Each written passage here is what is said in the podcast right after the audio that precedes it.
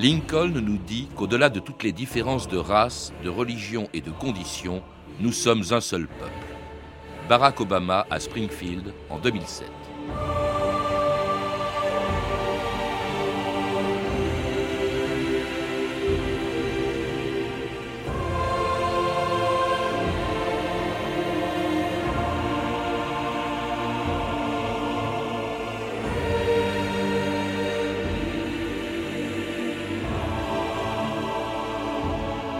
2000 ans d'histoire.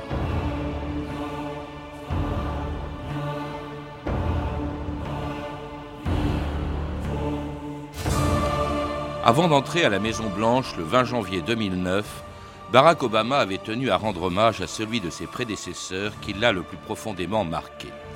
Le 17 janvier, il faisait en train le même trajet que celui qui avait conduit Abraham Lincoln de Philadelphie à Washington quand il était devenu le 16e président des États-Unis. C'était il y a 150 ans, le 4 mars 1861.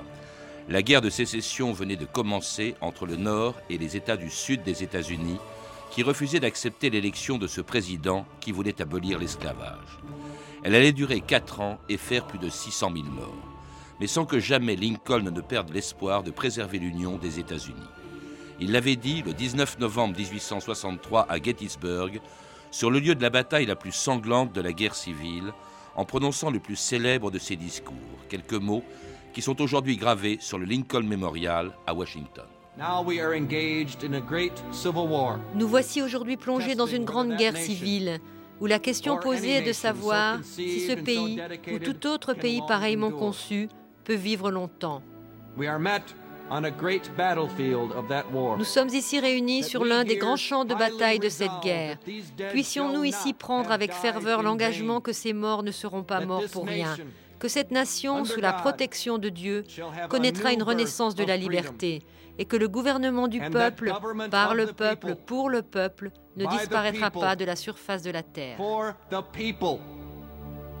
Shall not perish from the earth.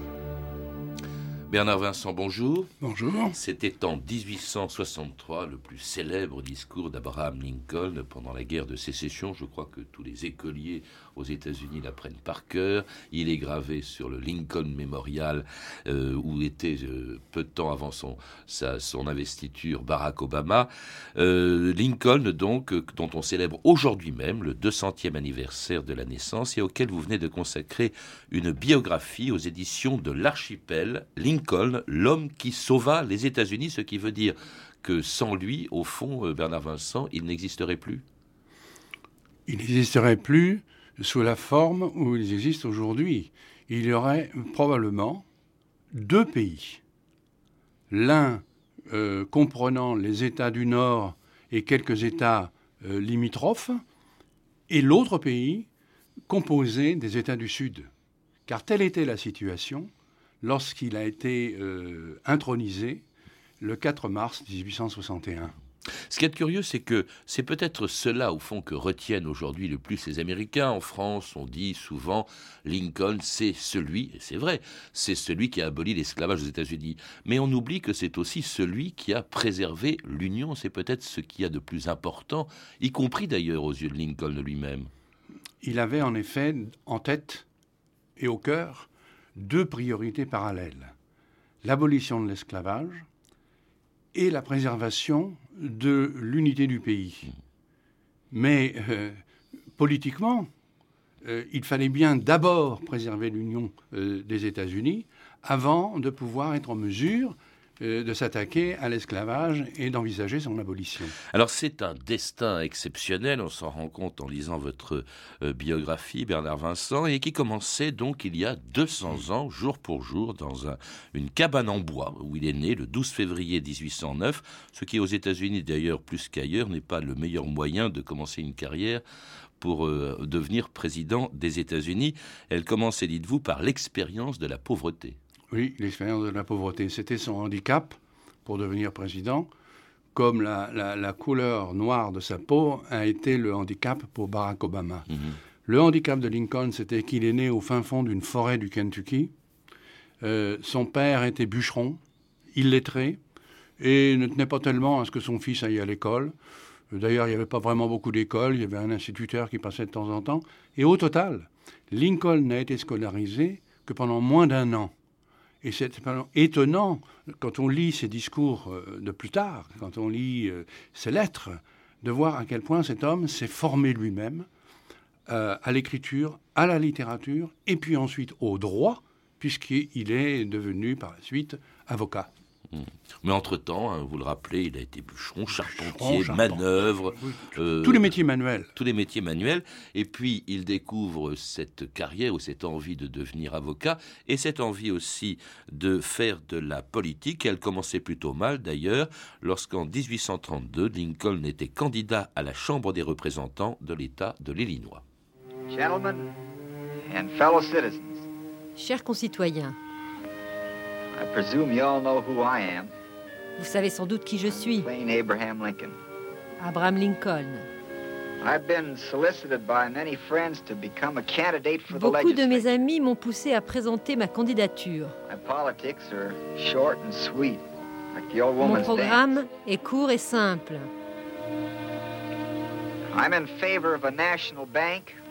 Je propose la création d'une banque d'État une restructuration intérieure et la hausse des tarifs douaniers.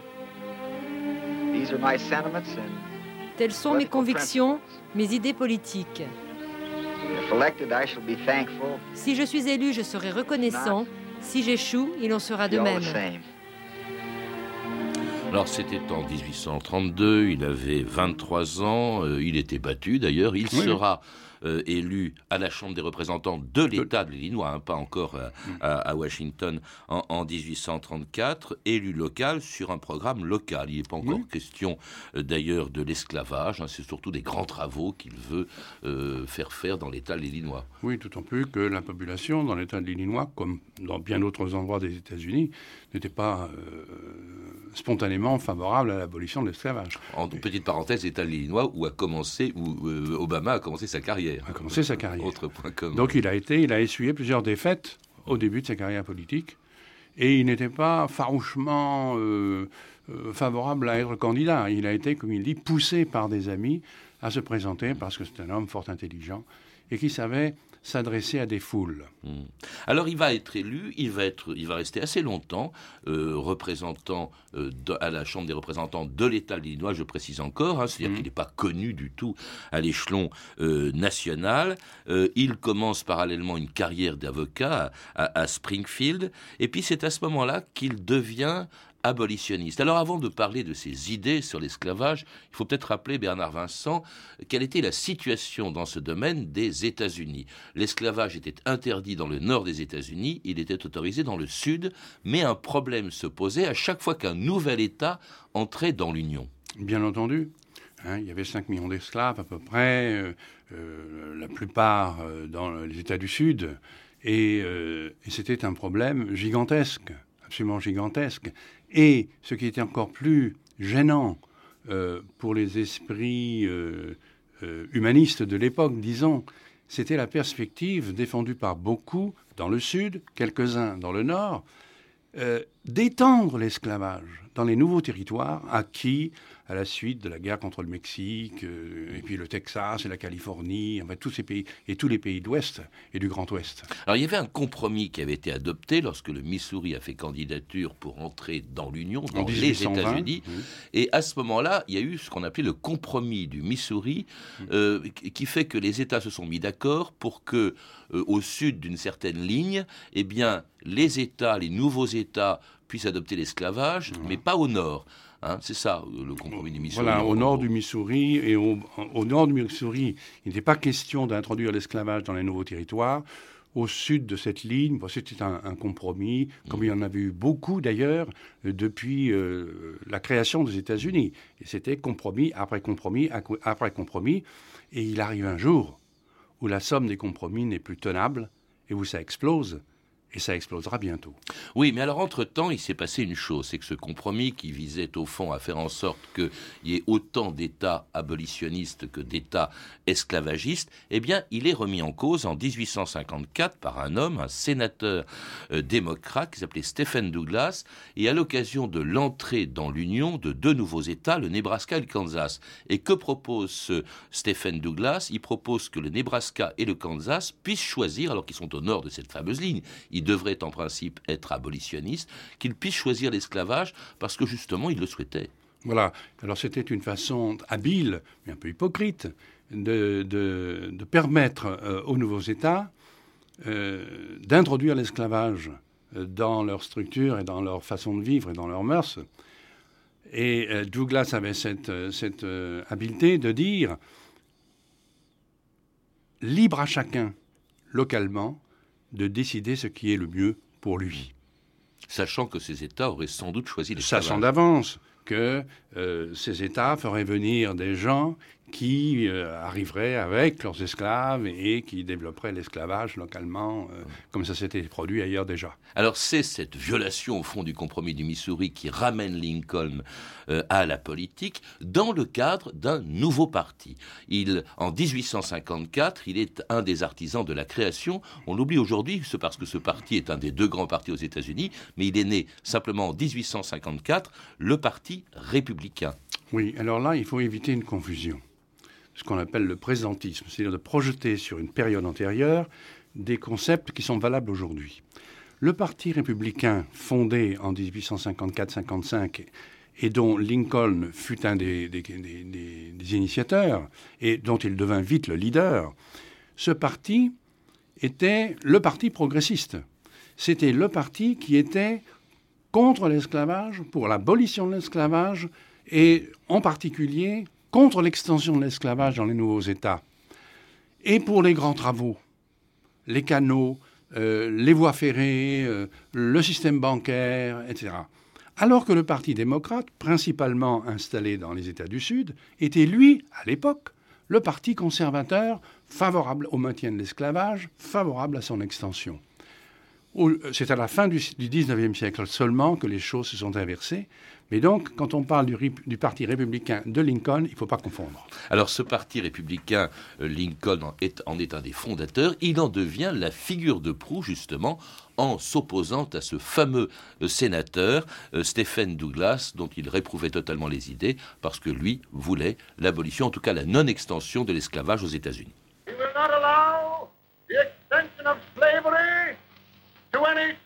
Nous n'accepterons pas le développement de l'esclavage dans aucun État. Nous n'accepterons pas la sécession d'aucun État. L'union doit être préservée.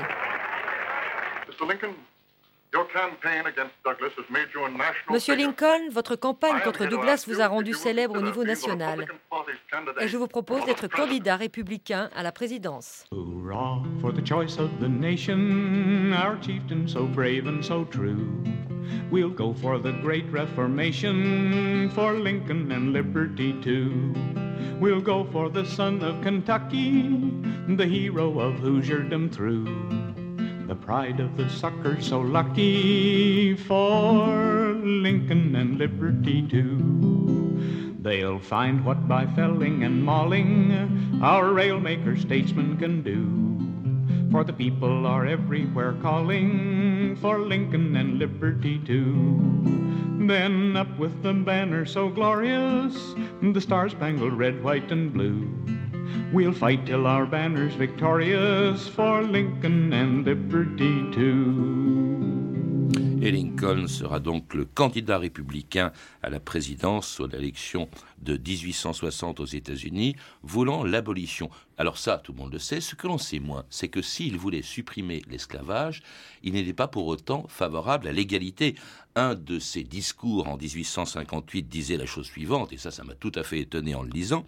Je dirais donc que je n'ai jamais été en faveur de l'égalité politique et sociale de la race noire et de la race blanche, que je ne veux pas et que je n'ai jamais voulu que les noirs soient autorisés à détenir des charges politiques, qu'il leur soit permis de se marier avec les blancs. Et il ajoute euh, et dans la mesure où les deux races ne peuvent vivre ainsi, il doit y avoir, tant qu'elles resteront ensemble, une position inférieure et une position supérieure. Je désire tout autant qu'un autre que la race blanche détienne la position supérieure. C'est extraordinaire. J'ai jamais pensé une seconde que euh, Lincoln n'ait pu dire ça. Vu d'aujourd'hui, c'est un discours raciste. c'est un discours raciste.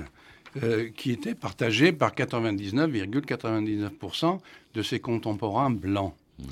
Alors, Lincoln était favorable à l'égalité politique entre noirs et blancs.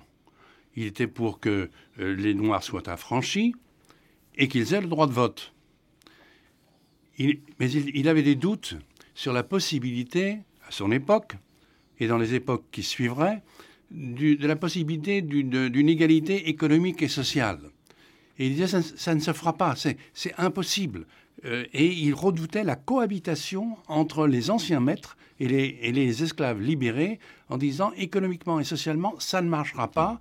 Et c'est pour ça qu'il proposait que les nouveaux esclaves libérés s'en aillent en Afrique, au Libéria et dans d'autres pays, ce qui était un, rêve fou car il, lui répondait nous avons déjà un pays et c'est les États-Unis. Alors cela dit, la priorité pour lui c'était l'union hein, plus que l'abolition. Si je pouvais sauver l'union, disait-il, sans libérer un seul esclave, je le ferais. Hein. c'est vraiment l'union qui, prime.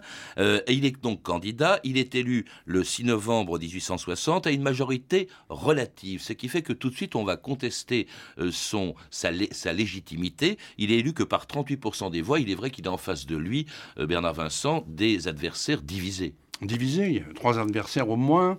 Et donc, il a été ce qu'on appelle en Amérique un minority president, un président minoritaire. Et ce n'est pas la meilleure situation quand on arrive au pouvoir face à une guerre civile qui est en train de se déclencher. Alors elle se déclenche avant même qu'il ah bah euh, soit investi, puisque la guerre ne se déclenche pas, mais la sécession se produit. Il y a six États qui se créent, il y en aura d'autres qui viendront après, en confédération, avec euh, un président, euh, Jefferson Davis, et puis la guerre va commencer après l'attaque d'un fort qui s'appelait Fort Sumter dans, dans le sud. Il faut rappeler d'ailleurs que le seul, le, le conflit entre le sud et le nord ne se limite pas au problème de l'abolition, il y avait aussi un problème de tarifs douaniers. Le nord était protectionniste et le Sud était libre-échangiste. Absolument. Et euh, les sudistes, euh, en plus de cette question de l'esclavage, craignaient effectivement, et avec quelques raisons, que le Congrès, où euh, les républicains radicaux étaient majoritaires, ne crée des impôts sur les exportations et les importations. Et cette crainte était partagée par les Britanniques eux-mêmes. Parce que le Sud n'aurait eu du mal à vendre son coton. Voilà, qui importait son coton pour son industrie textile. Alors, ils font sécession, ces États du Sud. La guerre commence le 12 avril avec l'attaque d'un fort, Fort Sumter, dans le Sud. Lincoln prend aussitôt, parce qu'on peut se demander quel était son rôle, le commandement suprême des forces armées. Il a joué un rôle essentiel, même s'il est un civil, dans cette guerre, même s'il y aura, mais pas tout de suite, le général Grant qui va, qui va la remporter pour le Nord.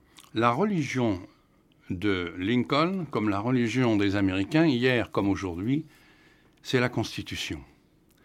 Et la Constitution euh, donnait au, président, en tant que commandant en chef des armées et de la marine, un certain nombre de pouvoirs.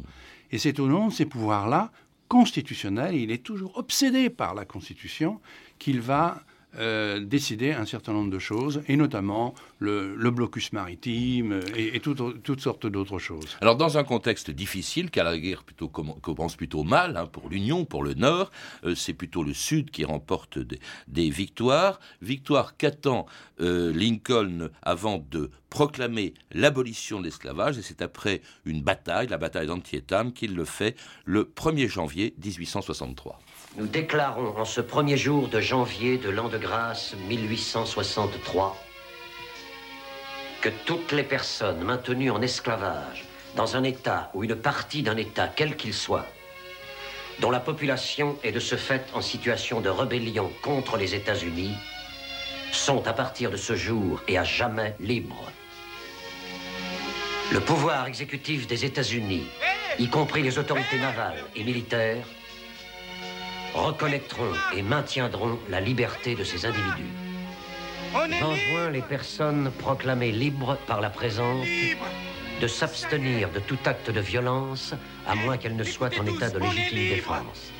que ce décret que nous considérons comme un acte fidèle à la justice, garanti par la Constitution en cas de nécessité militaire, soit jugé avec considération par l'humanité et se voit accorder la grâce de Dieu Tout-Puissant. Pourquoi, Bernard Vincent, euh, Lincoln n'a pas attendu la fin de la guerre, que l'on vient d'entendre, c'est le 1er janvier 1863, on est en pleine guerre. Euh, pourquoi n'a-t-il pas attendu la fin de la guerre pour proclamer l'abolition de l'esclavage, d'autant plus qu'elle était inopérante, puisque le Sud était encore en position plutôt avantageuse sur le plan militaire? Lincoln était depuis sa naissance et l'éducation qu'il a reçue de son père anti-esclavagiste. Et c'était dans sa tête et dans son cœur, comme je l'ai dit tout à l'heure, sa priorité numéro un. Mais effectivement, euh, il n'a pas pu s'engager tout de suite dans cette voie. Et au fil de la guerre, au fil des victoires qui étaient euh, en nombre grandissant pour les nordistes, lorsqu'il a eu euh, l'intuition et la certitude que le Nord allait remporter la guerre, à ce moment-là, toujours en s'inspirant de la Constitution, il a décidé de faire une proclamation d'émancipation euh, qui lui était autorisée, selon sa lecture de la Constitution, par ce texte, le texte suprême des États-Unis. Mais alors, ce qu'il faut bien, il faut bien se rendre compte, c'est que cette proclamation d'émancipation n'a libéré à l'instant, dans l'immédiat, personne. Mmh. Car elle, était, elle s'adressait aux États séparatistes euh, qui refusaient cette proclamation. Alors elle n'a commencé à donner des résultats qu'au fur et à mesure que les troupes du Nord envahissaient le Sud, et à chaque État nouveau du Sud envahi, eh bien, les, États, les, esclaves locaux étaient immédiatement affranchis par les militaires. Alors ça, ça n'a pu se produire qu'à partir du moment où le Nord a commencé à inverser euh, la tendance, si je puis dire, puisqu'il commence à remporter des victoires, à occuper des villes du Sud, une victoire euh, à Gettysburg avec euh, une victoire sanglante, hein, plus de 50 000 morts à, Gettysburg, et, et c'est là que d'ailleurs, en novembre 63, après cette victoire qui a eu lieu en juillet, il fait ce fameux discours Là, on sent bien qu'il cherche à préserver les chances de réconciliation à l'avenir parce qu'il rend hommage aussi bien aux, euh, sudistes tués qu'aux nordistes de son camp. Euh, c'est vraiment euh, là, c'est assez étonnant. Alors, ce qui est étonnant aussi dans ce discours, c'est que ce on l'a entendu au tout début. Ce discours ne comporte que 271 mots et une vingtaine de lignes et il est resté dans les mémoires. On l'apprend aux enfants dans les écoles encore aujourd'hui. Alors c'est un texte euh, très simple et très beau où il met ensemble les nordistes et les sudistes et il se place, lui et son pays, sous la protection de Dieu. Mmh. Au fil des années, euh, son évocation du Tout-Puissant dans ses discours et euh, dans ses actes sera de plus en plus remarquable. Et il appelle à l'union, alors qu'elle est, on est en pleine guerre civile, euh, une union qui va se faire difficilement lorsque euh, les, les, sudistes finissent, l'armée sudiste du général Lee finit par, se, par capituler euh, en, avril, le 9 avril 1865, et cinq jours plus tard, Lincoln était assassiné dans un théâtre par un partisan fanatique des sudistes, John Wilkes Booth. Il a libéré les nègres, muselé la presse. Maintenant, avec l'aide de son armée et de ses nègres, il se proclamera roi de l'Amérique.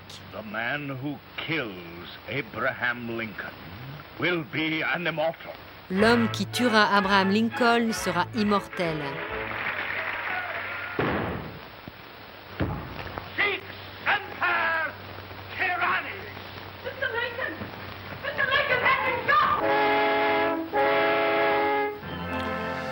Sic semper tyrannis, qu'il s'en soit toujours ainsi avec les tyrans, c'est ce qu'a crié Booth, l'assassin de Lincoln, au moment où il le tuait. Euh, il se prenait peut-être, parce qu'il était comédien, pour Brutus assassinant César. Ce sont les mots que Brutus euh, avait prononcés, hein, qu'il en soit toujours ainsi avec les tyrans. Et c'est drôle parce que cette, formule, Sic Semper Tyrannis, c'est également la devise de l'État de Virginie, comme si la guerre de sécession avait continué. Et eh oui. Et non seulement Booth était un, acteur, mais c'était le plus grand tragédien de son époque, comme l'avait été son père. Et, euh, mais il avait, comment dirais-je, une, une, une haine de l'abolitionnisme telle qu'il n'a pas pu résister à la tentation de tirer une balle dans la nuque de Lincoln un soir au théâtre. Il avait agi seul? Seul avec quelques comparses qui l'ont aidé à fuir. Et puis ensuite, il a été arrêté, il a été tué, et les autres ont été pendus.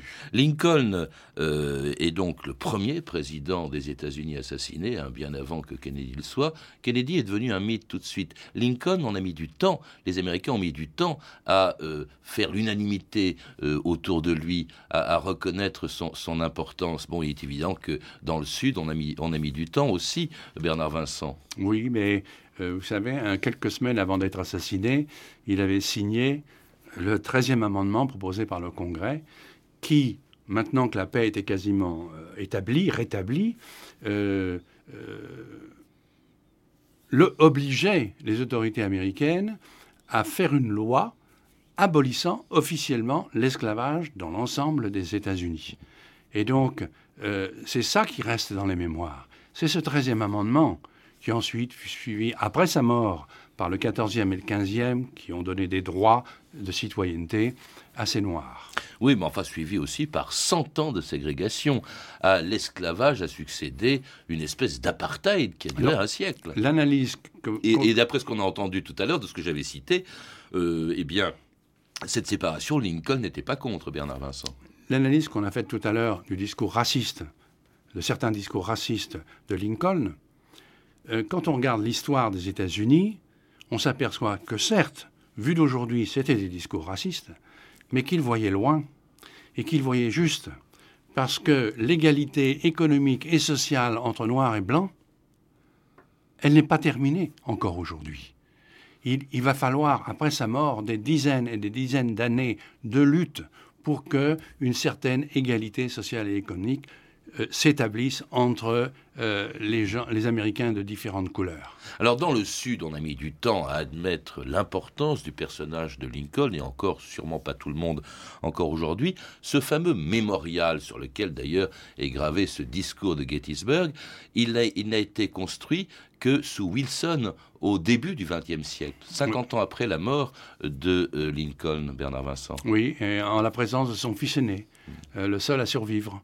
Hein, qui est devenu ministre des Affaires étrangères et ambassadeur à Londres, et qui a assisté à la mise en place et à l'inauguration de ce fameux monument, devant lequel, sur les marges duquel, Obama euh, a fait un discours il y a, il y a peu de temps.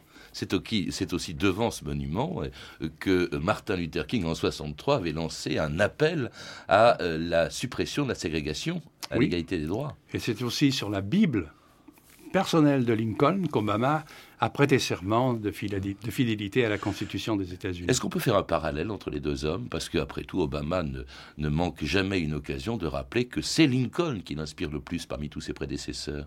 Oui, euh, j'ai regardé sur euh, euh, CBS ou CNN une émission en direct, une, conférence de presse que qu'Obama a donnée, et à un moment donné, un journaliste lui demande Que lisez-vous en ce moment? Et Obama a répondu Lincoln, Lincoln, Lincoln. Euh, voilà, euh, ils avaient tous les deux un handicap de départ. Obama était noir, euh, Lincoln était issu d'un milieu extrêmement pauvre et ils ont surmonté ces handicaps pour devenir tous les deux président des États-Unis d'Amérique. Lincoln, dont on célèbre aujourd'hui même hein, le 200e anniversaire de la naissance, puisqu'il est né le 12 février 1809, et Lincoln, dont vous avez écrit donc la biographie, Bernard Vincent, L'homme qui sauva les États-Unis, une biographie publiée aux éditions de l'Archipel. Vous avez également présenté et traduit un livre, Le pouvoir des mots, lettres et discours d'Abraham Lincoln, également édité euh, chez l'Archipel. Vous avez pu entendre des extraits des films suivants Gettysburg de Ronald Maxwell, Vers sa destinée de John Ford, Abraham Lincoln de David Griffiths, édité en DVD par Orica Video, Nord et Sud de Richard Effron, disponible en DVD chez Warner Video, et enfin Je n'ai pas tué Lincoln de John Ford. Vous pouvez retrouver euh, toutes ces références par téléphone au 32 30, 34 centimes la minute ou sur le site franceinter.com. C'était 2000 ans d'histoire, la technique Patrick Henry et Julien Chabassu, documentation et archives Emmanuel Fournier, Clarisse Le Gardien et Franck Oliva, une réalisation de Anne Kobilac.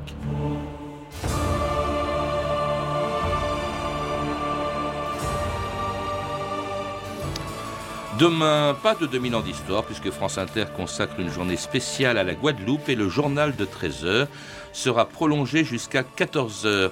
La semaine prochaine, nous vous proposons un programme de rediffusion. Lundi et mardi, une histoire de la mafia. Mercredi, les faits. Jeudi, un des plus hauts personnages de l'État sous le règne de Louis XIV, Colbert. Et enfin, vendredi, les crimes du Japon pendant la Deuxième Guerre mondiale.